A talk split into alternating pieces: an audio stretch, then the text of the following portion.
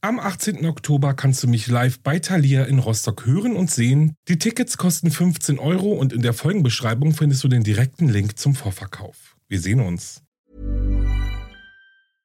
Imagine the softest sheets you've ever felt. Now imagine them getting even softer over time. That's what you'll feel with Bowl and Branch's organic cotton sheets. In a recent customer survey, 96% replied that Bowl and Branch sheets get softer with every wash. Start getting your best night's sleep in these sheets that get softer and softer for years to come. Try their sheets with a 30-night guarantee. Plus, get 15% off your first order at bowlandbranch.com. Code BUTTERY. Exclusions apply. See site for details. Hey, I'm Ryan Reynolds. Recently, I asked Mint Mobile's legal team if big wireless companies are allowed to raise prices due to inflation. They said yes. And then when I asked if raising prices technically violates those onerous two year contracts, they said, What the f are you talking about, you insane Hollywood ass? So to recap, we're cutting the price of Mint Unlimited from $30 a month to just $15 a month. Give it a try at mintmobile.com slash switch. $45 upfront for three months plus taxes and fees. Promoting for new customers for limited time. Unlimited more than 40 gigabytes per month. Slows. Full terms at mintmobile.com.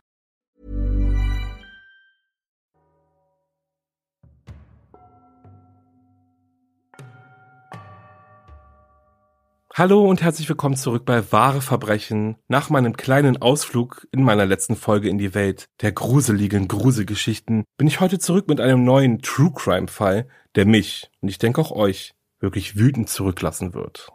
Bevor es aber gleich knall auf Fall losgeht, gibt es ein riesengroßes Dankeschön an euch alle für eure lieben Nachrichten und euren wunder, wunder, wundervollen Support. Hallo auch an alle, die neu dabei sind. Ich freue mich. Heute geht es um das Verschwinden eines zehnjährigen Mädchens, das sowieso schon mehr als genug Leid erlebt hat. Und es ist wirklich schlimm.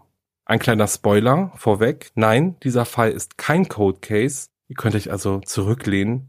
Ich verweise jetzt noch schnell auf die Triggerwarnungen in meiner Folgenbeschreibung. Lest sie euch durch, damit ihr auch wisst, ob ihr die Folge wirklich hören möchtet. Okay, und dann lehnt euch zurück, stellt sicher, dass euer Handy-Akku aufgeladen ist, nicht dass dieser mitten in der Folge ausgeht denn es geht los.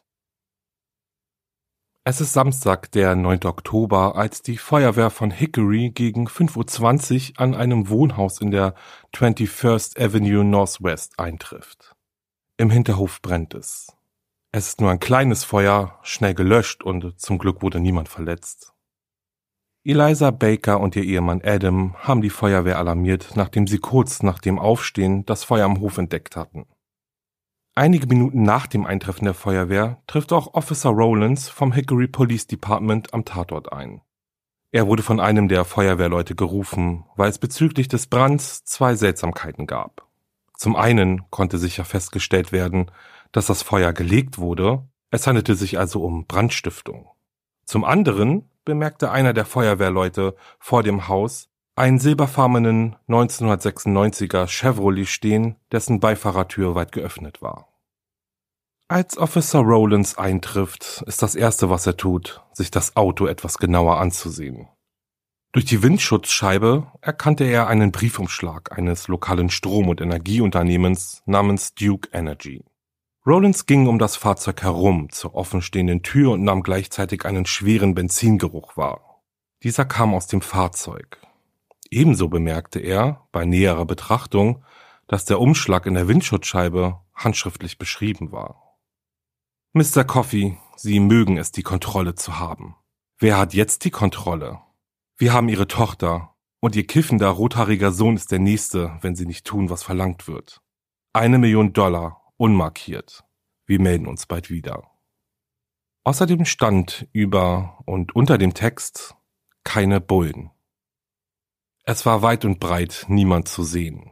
Einzig und allein ein burgundroter Toyota Camry stand ebenfalls geparkt auf dem Grundstück neben dem silberfarbenen Chevrolet.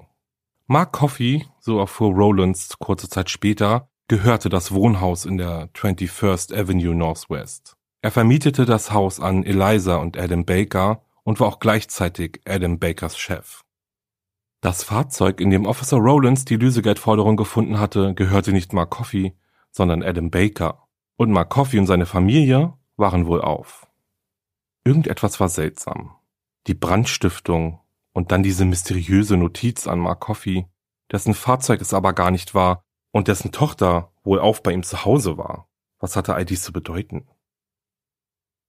Gegen 14 Uhr desselben Tages rief Adam Baker bei der Polizei von Hickory an, um zu melden, dass jemand Benzin in seinen Chevrolet geschüttet habe und dass er eine Notiz gefunden habe, die an der Windschutzscheibe seines Autos hinterlassen worden war. Und er gab an, dass seine kleine Tochter Sarah verschwunden sei. Sofort fuhren die ErmittlerInnen zum Haus der Bakers. Gemeinsam mit den Bakers durchsuchten sie das Haus und die nähere Umgebung, doch Sarah fanden sie nicht, genauso wenig wie einen Hinweis auf ihren Verbleib. Es dauerte nur wenige Stunden, bis sich die Nachricht von der verschwundenen Zehnjährigen Sarah Baker in der Gemeinde von Hickory verbreitete. Das Hickory Police Department involvierte das FBI in die Ermittlungen und schon weniger als 24 Stunden nach der vermissten Meldung betritt Eliza Baker, Sarahs Stiefmutter, gegen 10.45 Uhr in Handschellen das Polizeirevier. Hat sie etwas mit dem Verschwinden ihrer Stieftochter zu tun? Nun ja, ich nenne es mal einen sehr, sehr ungünstigen Zufall, denn Eliza Baker wurde festgenommen und aufs Revier gebracht, weil sie ungedeckte Geldchecks ausgegeben hatte und sich weigerte, Eigentum anderer wieder herauszugeben. Die Polizei wies eindeutig darauf hin, dass die erhobene Anklage gegen Eliza Baker nichts mit dem Fall ihrer vermissten Stieftochter zu tun hatte. Parallel zur Festnahme von Eliza waren die Polizei und das FBI weiterhin in die Suche nach Sarah vertieft. Zur Hilfe holten sie nun auch Mariah Claxton. Sie trainierte Spürhunde, die auf die Suche nach Menschen trainiert wurden. Mariah Claxton traf etwa gegen 12.45 Uhr beim Haus der Bakers ein und machte sich sogleich an die Arbeit, das Haus, das Grundstück, die nähere Umgebung und die Fahrzeuge in der Einfahrt mit ihrem Spürhund abzugehen. Es dauerte keine 15 Minuten, bis der Hund anschlug. Er deutete auf den silberfarbenen Chevrolet und auf ein weiteres Fahrzeug, welches in der Einfahrt des Baker-Hauses stand. Ein roter Toyota Camry. Die Fahrzeuge wurden daraufhin sichergestellt und von Mitarbeitern des FBI und des North Carolina State Bureau of Investigation, kurz CBI, nach Hinweisen durchsucht. Zudem lösten die Ermittler einen sogenannten Amber Alert, also einen Amber Alarm aus. Dieser Amber Alarm wurde 1996 nach der Kindesentführung von Amber Heigemann etabliert und versteht sich wie eine Kooperation zwischen der Polizei, lokalen und nationalen Radiosendern, Transportunternehmen und Telekommunikationsanbietern, die einen durch den Amber Alarm abgegebenen Vermisstenfall schnellstmöglich mit der Öffentlichkeit kommunizieren. Die Ermittler und Ermittlerinnen gingen derweil von Tür zu Tür und befragten Nachbarn der Bakers nach Informationen über den Verbleib von Sarah. Sie holten sich die Erlaubnis zur Untersuchung von Garagen und kleinen Schuppen, durchforsteten nahegelegene Waldgrundstücke und beendeten den Tag erfolglos. Sarah war nirgendwo zu finden. Ich würde sagen, wir hören uns mal an, was am Abend zuvor passiert ist. Also gehen wir jetzt mal ein bisschen zurück. Laut Eliza Baker waren sie, ihr Mann und Sarah am Freitagabend, den 8. Oktober 2010, zwischen 19 und 21 Uhr zum Oktoberfest in Hickory gegangen und danach dann nach Hause zurückgekehrt. Sarah sei kurze Zeit später ins Bett gegangen. Gegen 2.30 Uhr sei Eliza aufgestanden, um nach Sarah zu sehen und dann wieder ins Bett gegangen. Sie sei dann gegen 5.20 Uhr wieder aufgewacht und habe das kleine Feuer draußen gesehen und den Notruf gewählt. Eliza vermutet, dass Sarah von jemandem mitgenommen worden sein muss, als das Feuer ausbrach. Sie sagte, sie glaube, das Feuer sei eine List gewesen, um sie und ihren Ehemann aus dem Haus zu bekommen. Sarahs Vater Adam wurde separat befragt. Er gab an, dass er Sarah seit Mittwoch, dem 6. Oktober 2010 nicht mehr gesehen habe. Hatte Eliza die Polizei absichtlich über den Zeitpunkt, an dem Sarah zuletzt gesehen wurde, angelogen? Oder hatten Adam oder sie sich einfach nur geirrt? Die Ermittler waren entschlossen, das herauszufinden. Am nächsten Tag, also am Sonntag, den 10. Oktober 2010, beginnt die Polizei Überwachungsbänder von Geschäften in der Nähe des Hauses der Bakers zu sammeln und zu sichten, um verdächtige oder alltägliche Ereignisse zu identifizieren, die dabei helfen könnten, Sarah zu finden. Sarah Baker wurde im Jahr 2000 in Wagga Wagga, Australien im Bundesstaat New South Wales geboren. Im Jahr 2004 lebte sie in Giru, Australien, einer kleinen Stadt mit etwa 400 Einwohnern im nordöstlichsten Teil des Landes an der Korallenmeerküste. Ihr Vater hatte dort einen Job in einer Mühle angenommen. Ihre Mutter kannte sie nicht. Sie hat die Familie verlassen, als Sarah gerade erst acht Monate alt war.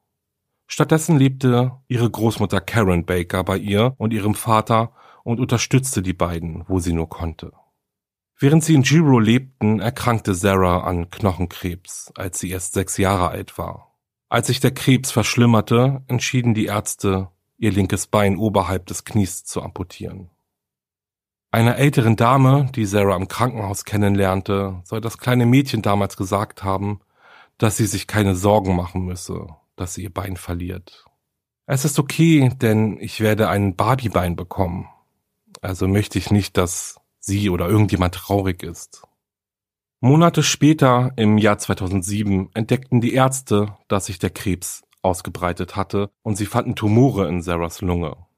In jenem Jahr erhielt sie im Royal Brisbane Children's Hospital eine Chemotherapie und obwohl die Behandlung das Wachstum der Tumore in ihrer Lunge zu stoppen schien, beeinträchtigte sie Sarahs Gehör, so dass sie in beiden Ohren Hörgeräte tragen musste.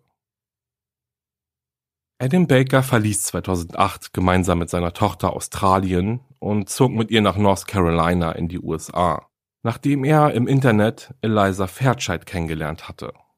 Eliza beschrieb sich selbst als Gothic-Fee in den 40ern und erzählte Adam, sie hätte bei der Polizei gearbeitet, ist jetzt aber Kopfgeldjägerin.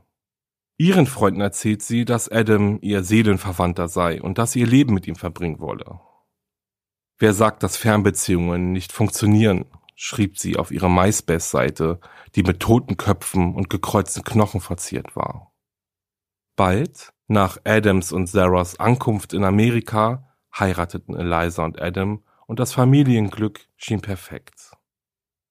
Noch bevor Adam und Sarah Australien verließen, sammelten örtliche Organisationen Geld, um dem kranken Mädchen einen Rollstuhl zu kaufen, sowie einen Laptop, damit sie ihre Schularbeiten von zu Hause aus machen konnte.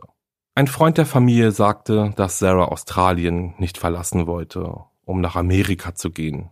Hauptsächlich, weil sie ihre Großmutter und ihre Freunde nicht zurücklassen wollte. Am Montagmorgen, den 11. Oktober 2010, trat Adam Baker zusammen mit dem Polizeichef von Hickory in der Sendung Good Morning America auf, wo sie über Sarahs Verschwinden sprachen und jeden, der Informationen über das Mädchen hat, dazu aufforderten, sich zu melden. Damals soll Adam dann auch noch gesagt haben, dass es möglich sei, dass seine Frau in das Verschwinden des Mädchens verwickelt sein könnte. Und dazu noch, behauptete er in der Sendung, er habe seine Tochter seit Donnerstag, dem 7. Oktober, aufgrund seiner Arbeit nicht mehr gesehen. Bei der Polizei gab er ja an, dass er Sarah seit dem 6. Oktober nicht mehr gesehen hat, wenn ihr euch noch erinnert.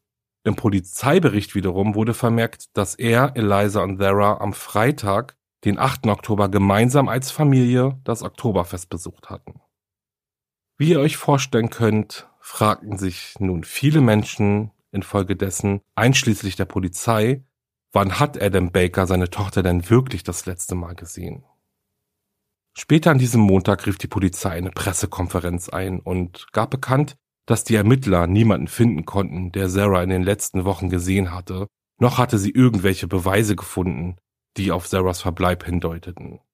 Wir können nicht bestätigen, dass jemand Sarah innerhalb der letzten Tage gesehen hat, sagte Chief Atkins. Ohne diese Informationen können wir das Suchgebiet nicht eingrenzen und können nicht mit Sicherheit bestätigen, wie lange Sarah schon vermisst wird. Die Polizei gab außerdem bekannt, dass die beiden Fahrzeuge von Adam und Eliza Baker beschlagnahmt worden waren. Aus dem silberfarbenen Chevrolet wurden mehrere Abstriche entnommen, bei denen es sich um Blut zu handeln schien, und an das Kriminallabor geschickt, und verschiedene Drogenutensilien wurden ebenfalls beschlagnahmt. Während in Hickory die Pressekonferenz stattfand, durchsuchten im etwa 19 Meilen entfernten Morganton Ermittler und Ermittlerinnen das Grundstück eines Baumpflegenunternehmens, bei dem Adam angestellt war. Das Suchteam und deren Spürhunde verbrachten mehrere Stunden auf dem Gelände und die Hunde schienen etwas Verdächtiges gefunden zu haben. Am Dienstag, den 12. Oktober 2010, hob die Polizei den ausgerufenen Amber-Alarm für Sarah ganz plötzlich auf. Polizeichef Atkins gab bekannt, dass Eliza Baker zugegeben hatte, die Lösegeldforderung selbst geschrieben zu haben, die an der Windschutzscheibe des Chevrolets gefunden wurde. Doch warum? Was wollte Eliza mit dieser Notiz erreichen? Oder wollte sie die Polizei in die Irre führen? Zu ihren Anklagen wegen Scheckbetrugs und Diebstahls kam nun auch eine Anzeige wegen der Behinderung der Justiz dazu. Einen Gefallen hatte sich Eliza also nicht getan, denn schon wieder klickten die Handschellen um ihre Handgelenke. Und mit einem Mal wurde sie zur Hauptverdächtigen in dem Fall der vermissten Sarah Baker, und was noch viel interessanter war, Chief Atkins fing umgehend damit an, den Fall nun als Morduntersuchung zu bezeichnen. Bisher gab es aber keine Leiche. Es ist also schwer von Mord zu reden, oder? Atkins aber zog seine Schlüsse aus Elisas Aussagen und ihrem Geständnis, den Erpresserbrief selbst geschrieben zu haben. Währenddessen verbrachten Ermittler und Ermittlerinnen einen Großteil des Dienstags damit, mit Baggern und anderen Gerätschaften das Gelände um das Baumpflegeunternehmen zu durchsuchen. Mitarbeiter des Kriminallabors untersuchten sogar sorgfältig den Holzhäcksler, aber am Ende des Tages schienen sie keinen Schritt näher an der Lösung zu sein, was mit Sarah Baker geschehen war.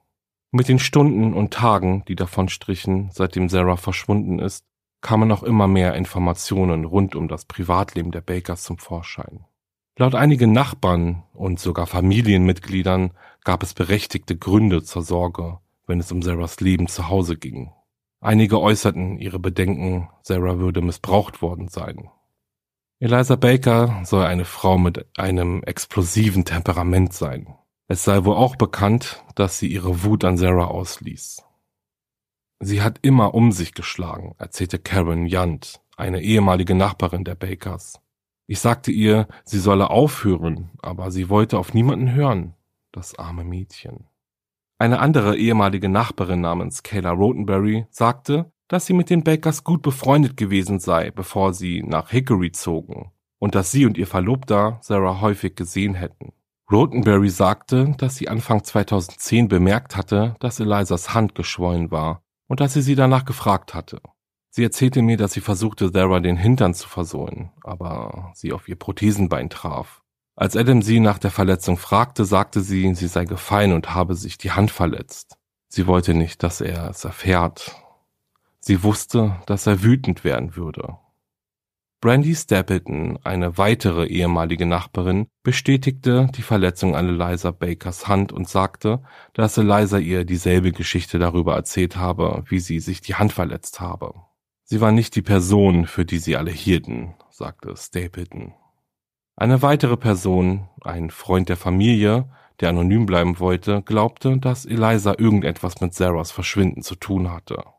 Ich hasse es, das zu sagen, aber ich habe kein gutes Gefühl dabei.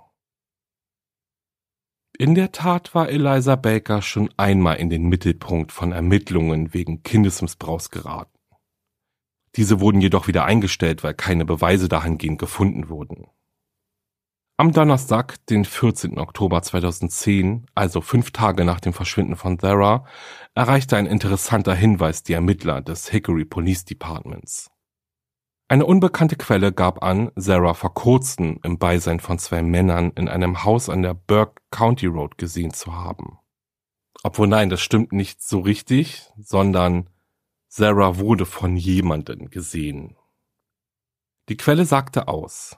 Sie hatte von der Sichtung am 12. Oktober von einem Bekannten erfahren, der die Information wiederum von einem Verwandten erhalten hatte.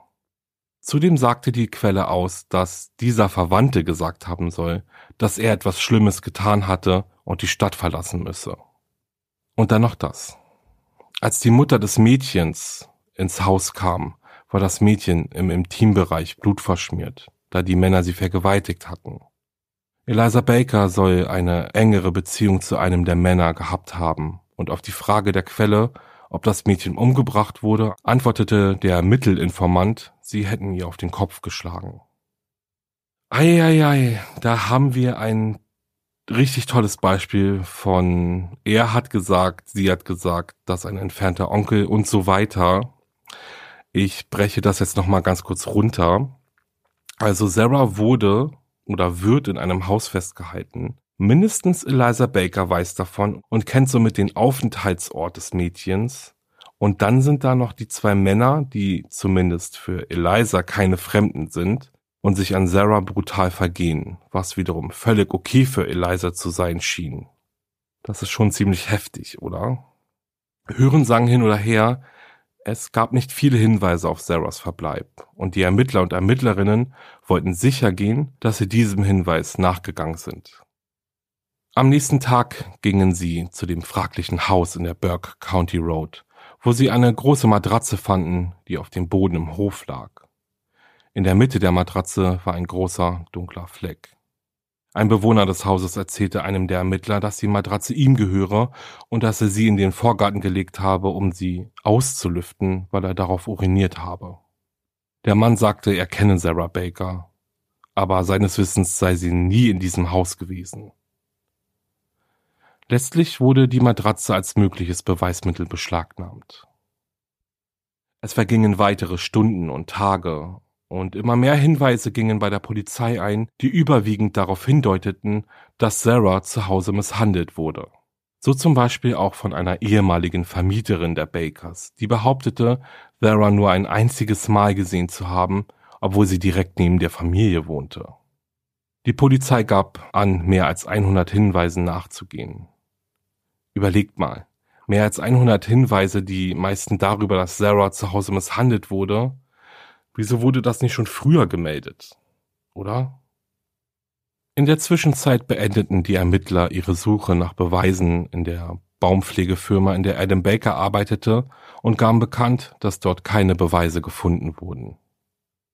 Am Freitag, den 15. Oktober 2010, führte die Polizei eine weitere Durchsuchung des Hauses der Bakers durch, nachdem sie sich die Erlaubnis von Adam Baker eingeholt hatten.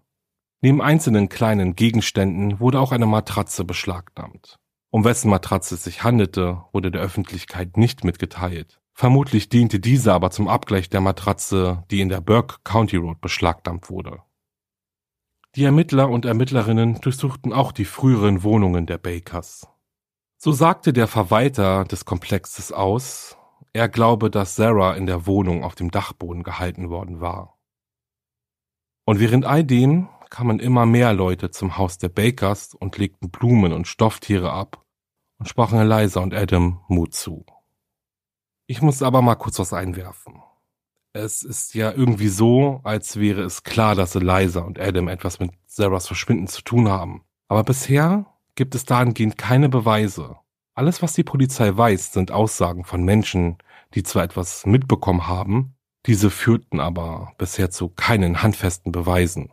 Tatsächlich ist es üblich im Falle von vermissten Meldungen gründlich im näheren Umfeld zu ermitteln, denn dort liegt der Hase auch meist begraben. Zudem passierten schon recht seltsame Dinge. Ich meine vor allem dieser Entführerbrief, den, so wie sie ja zugegeben hatte, Eliza selbst geschrieben hatte. Die Frage ist ja immer noch, warum? Der Presse sagte Adam in einem kurzen Interview, ich hoffe nur, dass sie weitersuchen und versuchen, mein Baby zu finden. In der Zwischenzeit gab es neue Berichte von Sichtungen.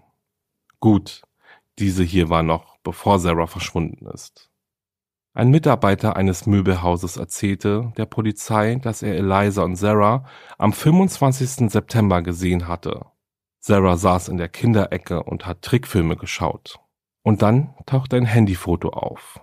Dieses stammte von einer Freundin der Familie Sie fotografierte Sarah am 9. August 2010 mit ihrem Handy. Auf dem Bild ist das Gesicht des kleinen Mädchens zu sehen. Unter ihrem rechten Auge war ein dunkler Bluterguss zu erkennen. Eliza hatte zunächst nicht gewollt, dass die Freundin das Foto macht, aber die Freundin hatte darauf bestanden, weil Sarah niedergeschlagen wirkte und die Freundin dachte, das Foto könnte helfen, sie wieder aufzumuntern. Die Freundin sagte, sie habe damals nicht viel über den blauen Fleck nachgedacht, weil Eliza sich immer beschwert habe, dass Sarah ungeschickt sei. Eine ehemalige Nachbarin der Bakers sagte aus, dass Sarah häufig blaue Flecken hatte, aber dass ihre Stiefmutter immer eine Erklärung dafür hatte. Es war immer so, dass sie hingefallen ist oder sie ist aus dem Bett gerollt oder sie hatte ihr Bein nicht richtig an und konnte nicht richtig laufen und ist hingefallen. Es war immer Sarahs Schuld. Und es gab noch viel, viel mehr Aussagen von Nachbarn und Verwandten, die das Leben der Bakers hinter verschlossenen Türen aufdeckten. So berichtete zum Beispiel Brittany Bentley, eine Verwandte, dass Sarah für die kleinsten Dinge geschlagen wurde. Wenn Eliza wütend wurde, ließ sie es an Sarah aus. Sie hatte einfach ein furchtbares Leben zu Hause. Laut Bentley war Sarah die meiste Zeit des Tages in ihrem Schlafzimmer eingesperrt und wurde nur für etwa fünf Minuten zum Essen herausgelassen. Und dann sagte sie etwas, wie ich finde, sehr, sehr bedenkliches. Sie sagte, dass fast jeder, der der Familie nahe stand, glaubte, dass Sarahs Verschwinden unvermeidlich gewesen sei, dass es etwas war, von dem sie alle wussten, dass es passieren würde. Ähm, ich würde jetzt so gern an die Decke gehen, denn ist das nicht schrecklich? Ganz ehrlich, wir wissen ja nicht, inwieweit Brittany Bentley sich dafür eingesetzt hat, Sarah zu beschützen. Aber wenn man diese Aussage hört, etwas war, von dem sie wussten, dass es passieren würde, ja, wieso hat sie nicht die Behörden eingeschaltet? Also zumindest ihre Bedenken geäußert.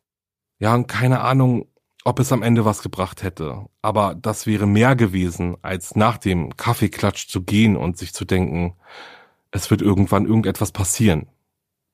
Ja, sorry, das musste jetzt raus, konnte leider nicht bis zum Outro warten. Ich mache da mal weiter.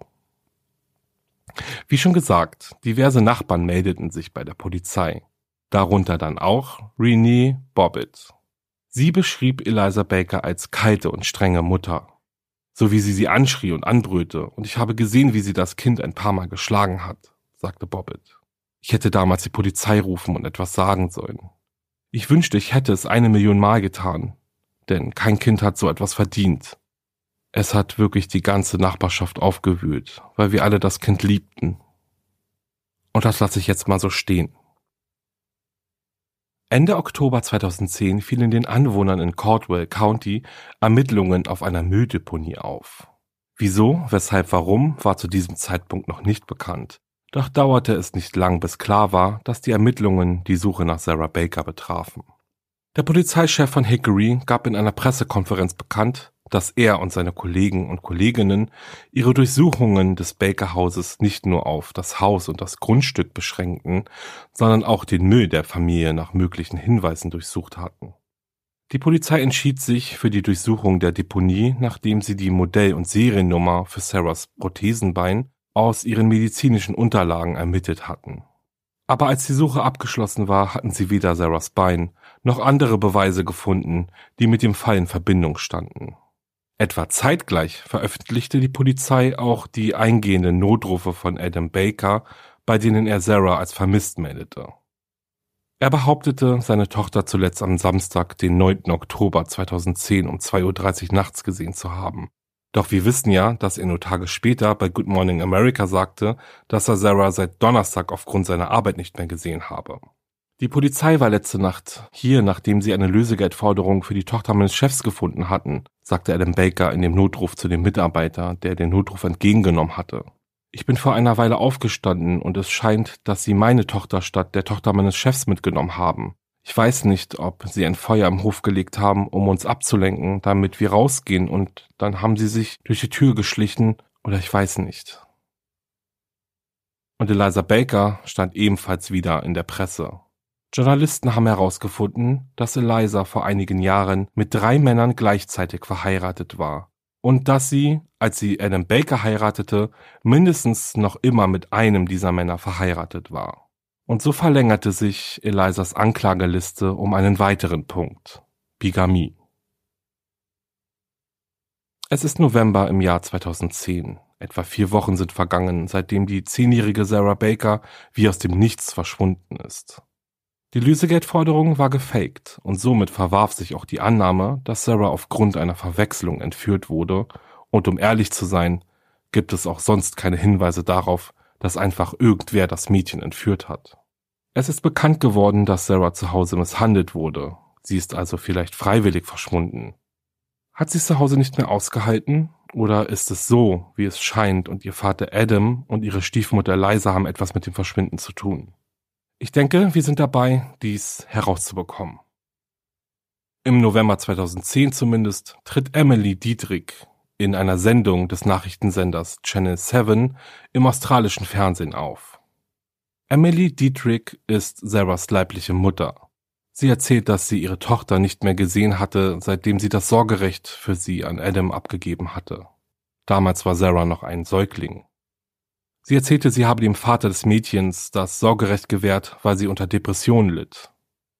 Sie erzählte auch, dass Adam mit dem Kind verschwunden sei, kurz nachdem sie ihm das Sorgerecht gewährt hatte, und dass sie immer wieder versucht habe, ihn und Sarah zu finden. Das Problem war, so behauptete sie, dass er jedes Mal verschwunden war, wenn sie ihn fand. Er hatte kein Recht, sie von mir fernzuhalten, sagte sie in dem Interview mit Channel 7 News.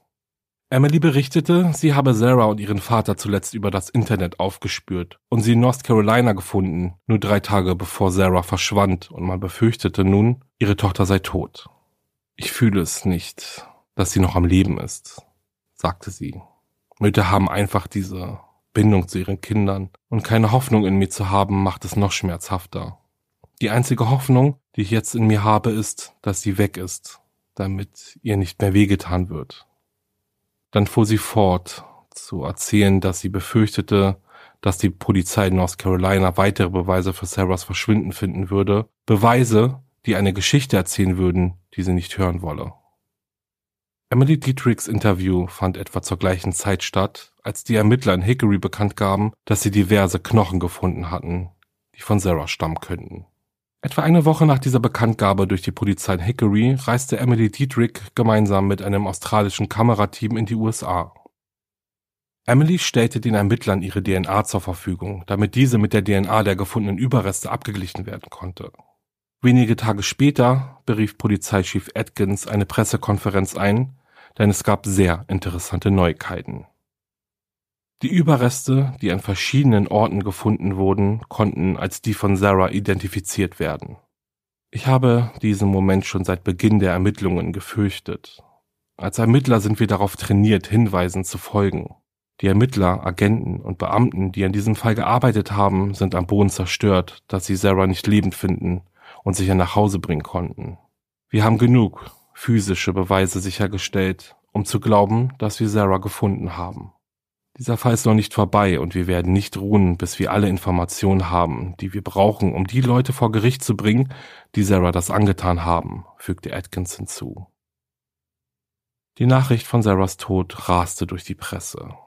Eliza Baker, die zu diesem Zeitpunkt wegen all ihrer Anklagen im Gefängnis saß, soll laut dem ABC-Informanten in einem Brief, welchen sie im Gefängnis schrieb, geschrieben haben, dass sie und Adam unschuldig seien.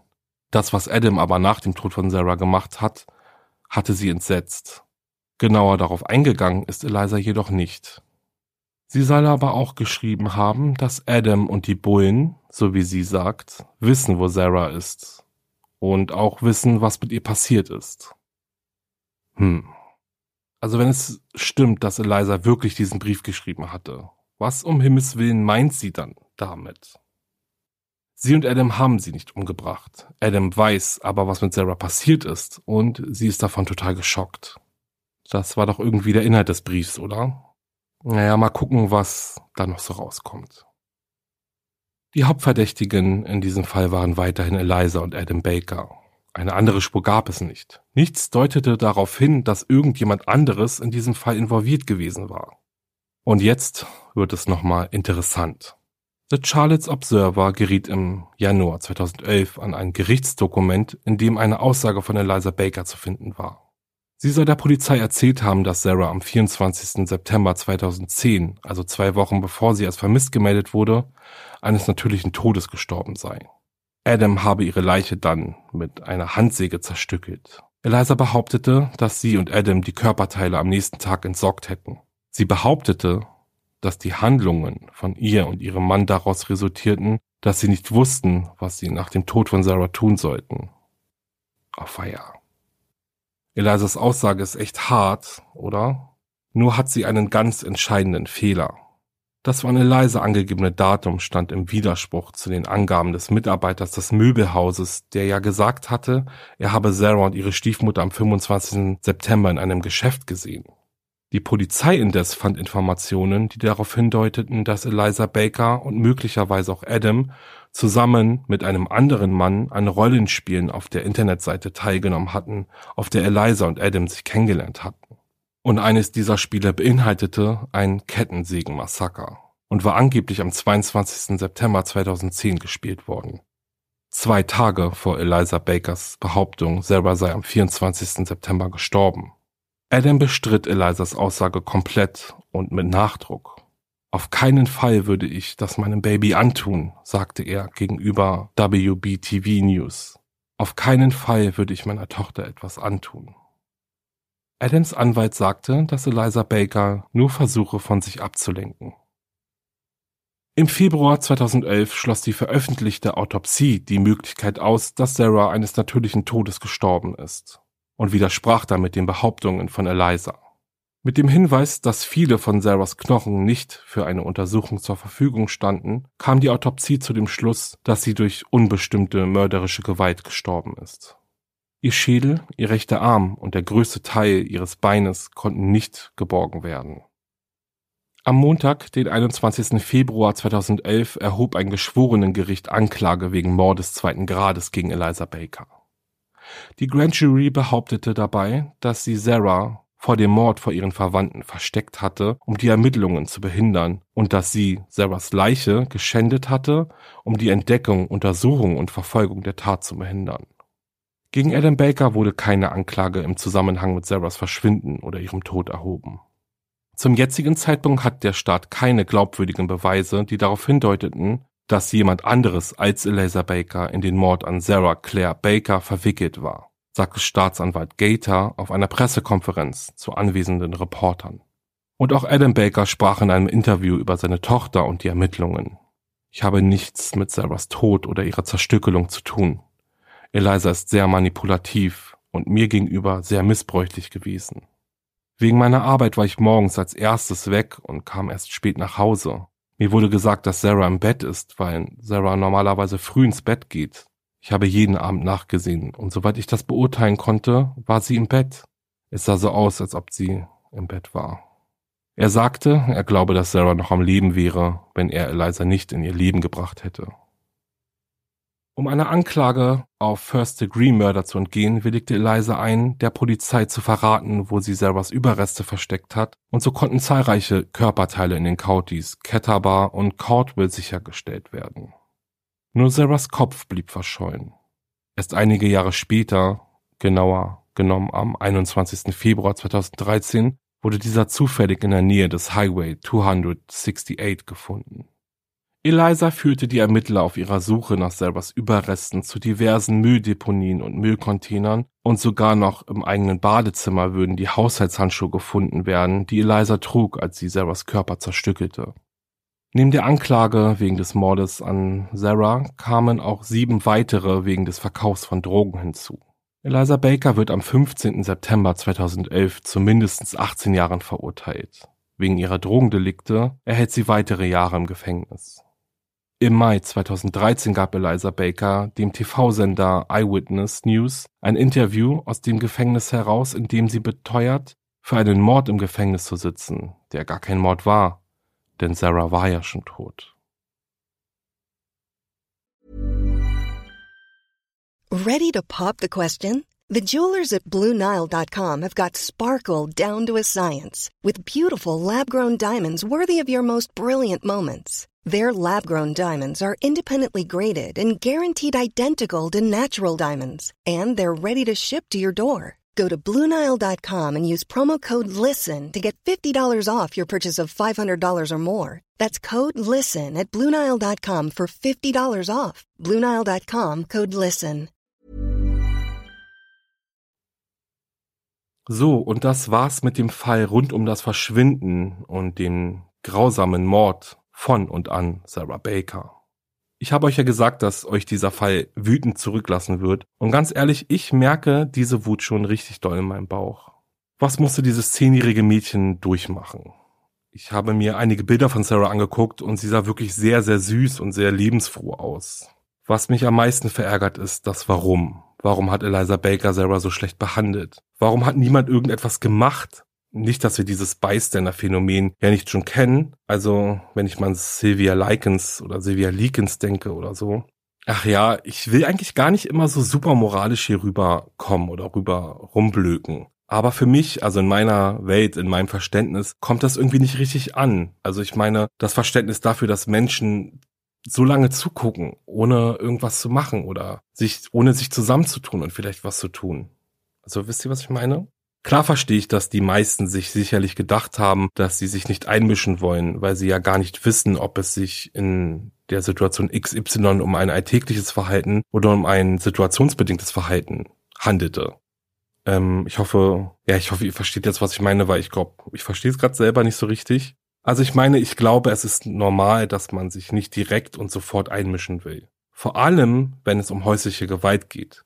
Das kann daran liegen, dass man selbst auch einfach Angst davor hat, eine Situation falsch einzuschätzen. Aber dennoch denke ich mir dann wieder, wie kann es sein, dass so viele Hinweise bei der Polizei eingegangen sind? So viele Menschen haben plötzlich darüber geredet, dass Sarah zu Hause misshandelt wurde. Und ganz ehrlich, das Schlimmste ist der Vater. Es tut mir wirklich leid für ihn, dass er seine Tochter verloren hat. Aber ehrlich gesagt, keine Ahnung, ob er wirklich nichts mitbekommen hat. Also nichts davon, dass seine Frau seine Tochter misshandelt und dann auch noch umbringt und zerstückelt und dann auch noch ihre Überreste verteilt. Aber selbst wenn nicht, wie kann es sein, also selbst wenn er es wirklich nicht mitbekommen hat, wie kann es sein, dass seine Tochter über Jahre von seiner neuen Ehefrau misshandelt wird? Wie kann er nicht mitbekommen, dass seine Tochter seit Tagen schon tot ist, also seit Tagen nicht im Haus ist, nicht mehr lebt? Wegen seiner langen Arbeitszeiten, weil seine Frau sagt, Sarah geht immer früh ins Bett also beim besten Willen, ich verstehe es einfach nicht. Ich finde ehrlich, dass er sich einer Anklage hätte stellen müssen. Also das will halt nicht so richtig in meinen Kopf. Ich habe jetzt keine Kinder, aber ich meine, wenn man ein Kind im Haushalt hat, dann sieht man das Kind ja trotzdem, auch wenn man viel arbeitet. Und ja, ich finde das wirklich sehr, sehr traurig. Sehr, sehr traurig für Sarah auch. Und dann nur für Sarah natürlich. Ja, dann kommt, kam ja noch ihre Mutter dann ins Fernsehen, die Sarah ja seit Jahren nicht gesehen hat. Ich weiß auch nicht, ähm, wie doll sie jetzt wirklich versucht hat, wieder den Kontakt zu Sarah aufzubauen. Und ja, sie sagt ja, sie hat es immer probiert, sie hat sie gesucht, dann war äh, Adam mit Sarah wieder verschwunden. Am Ende sind sie in die USA gezogen. Ähm, ja, dazu weiß man zu, zu wenig. Also ich glaube ich schon, dass sie den Kontakt wieder aufbauen wollte. Meine, sie war ja auch ehrlich, sie hat ja auch gesagt, dass es ihr einfach psychisch nicht gut ging, als Sarah auf die Welt gekommen ist und deswegen hat sie ihm das Sorgerecht dann auch abgegeben. Finde ich auch verantwortlich. Ich finde es dann schade, dass sie einfach über die Jahre nicht geschafft haben, dann ein Verhältnis aufzubauen. Na gut, das war's von meiner Seite. Ich würde mich freuen, dass, wenn euch mein Podcast gefällt, ihr mir eine Bewertung da lasst und meinen Podcast abonniert. Besucht auch meine Instagram-Seite wahre-verbrechen-podcast. Lasst ein paar Herzen für mich da. Wahre Verbrechen gibt es jetzt auch auf YouTube, also wenn ihr mögt, könnt ihr auch da mal vorbeigucken. Ja, und dann würde ich jetzt sagen, bleibt sicher. Ich freue mich auf die nächste Folge mit euch. Bis zum nächsten Mal. Ciao.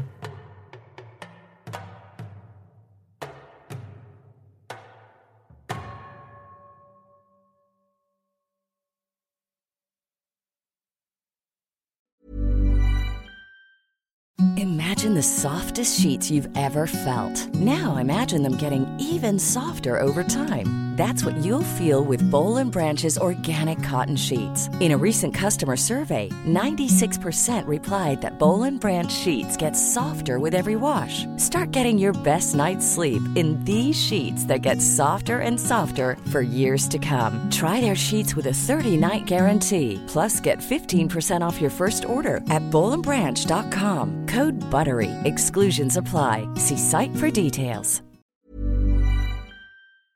Höre jetzt die vierte und alle anderen Staffeln meines True Crime Podcasts Steigt nicht ein, exklusiv auf Podimo. Alle Infos findest du in der Folgenbeschreibung.